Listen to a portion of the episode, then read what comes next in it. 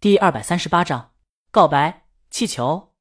韩小小和程程在路口等红绿灯，程程在努力的找话题。他拿出手机，我记得你喜欢大魔王吧？嗯。韩小小觉得程程肯定不是大魔王的粉丝啊。程程纳闷，为什么这么说？韩小小笑了笑，别的粉丝可能不关注，鲤鱼还能不知道刚才那个人是谁？程程说。大魔王要出新专辑了，现在第一首歌都放出来了，是吗？韩小小还真不知道，这一天尽在忙海报了。程程放给他听，把耳机递过来一只。李青宁开车直接回家，在路口的时候，李青宁打开电台，电台是经常听的音乐频道，主持人正在讲，暌违五年之久后，大魔王新专辑终于如约而至，目前先行曲已经上架各大音乐平台。同时，专辑也开始预售。出乎所有人预料，在继上次抒情专滑铁卢之后，大魔王这次专辑似乎依旧是抒情专。这是要从那儿跌倒，就要从哪儿站起来吗？不愧是大魔王。江阳正在吃干果，闻言干果都从手里掉下来。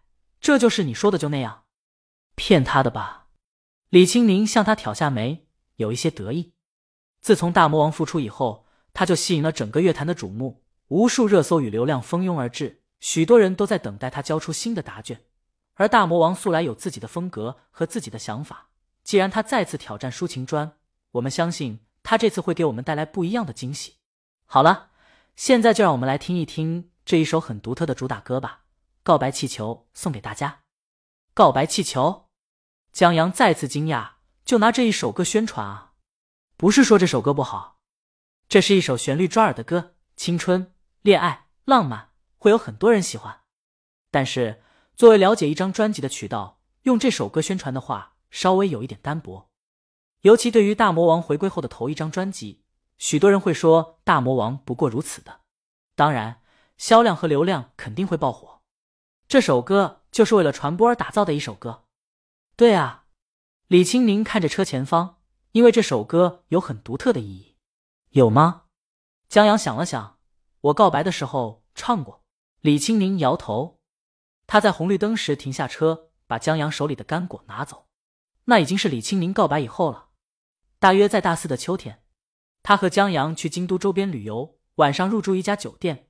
他们躺在床上相互拥抱着看电影。就在情浓时，江阳从口袋里摸出了早有预谋的橡胶制品。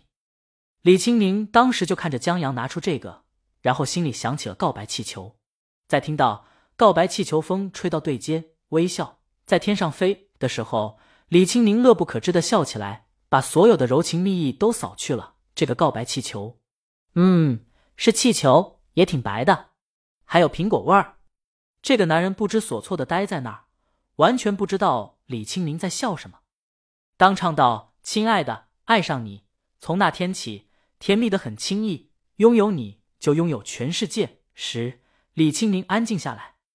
他至今记得江阳撕开包装袋时，忽然有啊，我们终于也要用这东西了的感慨，就好像他们一起经历了某种神圣的时刻。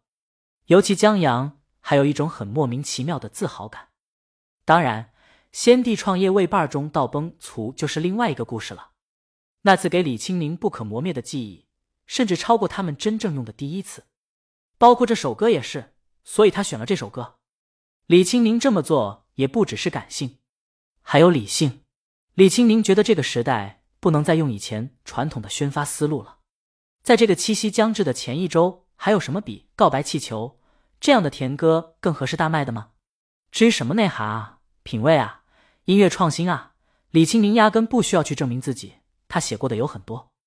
在这个短视频碎片化的时代，先保证商业性赚钱养老公再说。他为此还有别的大动作呢，当然，跟江阳说的话，这歌就是他创业未半中到崩殂睡了以后唱的了。啊，江阳太尴尬了，拿着一个橡胶制品唱《告白气球》，还有比这更傻的事吗？他让李青宁打开车门，他去找个车把自己撞死。好了好了，李青宁拉住他的手，我觉得挺可爱的。绿灯了，他启动车子，然后忍不住笑起来。不行了，他现在想起江阳拿出一个橡胶制品，心里传来告白气球的画面，就想笑。你还笑？江阳恼羞成怒，当心我回去收拾你！呀，李清明记起来，早上床单还没换呢。李鱼发新专辑了。路遥本来在参加一个综艺活动，从综艺活动下来以后，看到了这个消息，打电话给胡相。嗯，胡相轻应一声，借助于手机的通话，路遥听见胡相正在听《告白气球》，大魔王青春正当时的甜甜的声音若有若无的传进耳朵。让路遥忽然有一种感慨：原来大魔王比他还年轻四岁啊！这原本应该是鲤鱼出道时应该唱的歌，可大魔王出道时要唱这样的甜歌，他现在还会担心的给胡相打电话吗？应该不会吧？路遥有些迟疑。《告白气球》这首歌旋律悦耳，而大魔王出乎预料的甜，前所未有的甜，无论是他的嗓音，还是他在 MV 中的表现，都洋溢出一种轻快的、温暖地、甜蜜的。如同春暖花开的甜，有一种初恋般的美妙，就是路遥这个竞争对手。这时候听的都有一种想谈恋爱的冲动。尤其大魔王在唱的时候，那性感的咬字，他要是男的，肯定拜倒在石榴裙下。但也就这样了。胡相也写得出这样的情歌，这压根不是大众所期望的大魔王应该出的歌。或者说，在新专辑里填充曲目，担任流行和商业任务，这首歌很行。但不应该拿出来宣传和主推。胡相慢悠悠的问：“你想打退堂鼓？”路遥心里有这个想法。他这张专辑也是辛辛苦苦做的，不想碰大魔王的眉头。大魔王和天王斗法，不断刷新榜单和记录的时候，路遥已经进入歌坛了。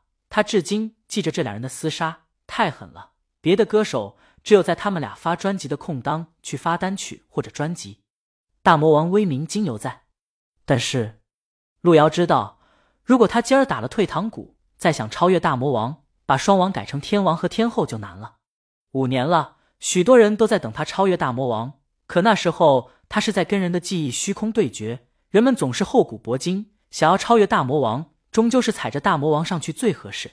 李鱼既然踏入了抒情，那路遥想自己作为情歌小天后，胡相作为最擅长情歌，有胡氏情歌标签傍身，他们俩人联手，未必不敌李鱼。如果他的专辑这次能把鲤鱼踩在脚下，不说超越大魔王，至少是进一步了。于是路遥摇头，不，至少现在听着这首歌，路遥觉得有机会跟鲤鱼杠一杠。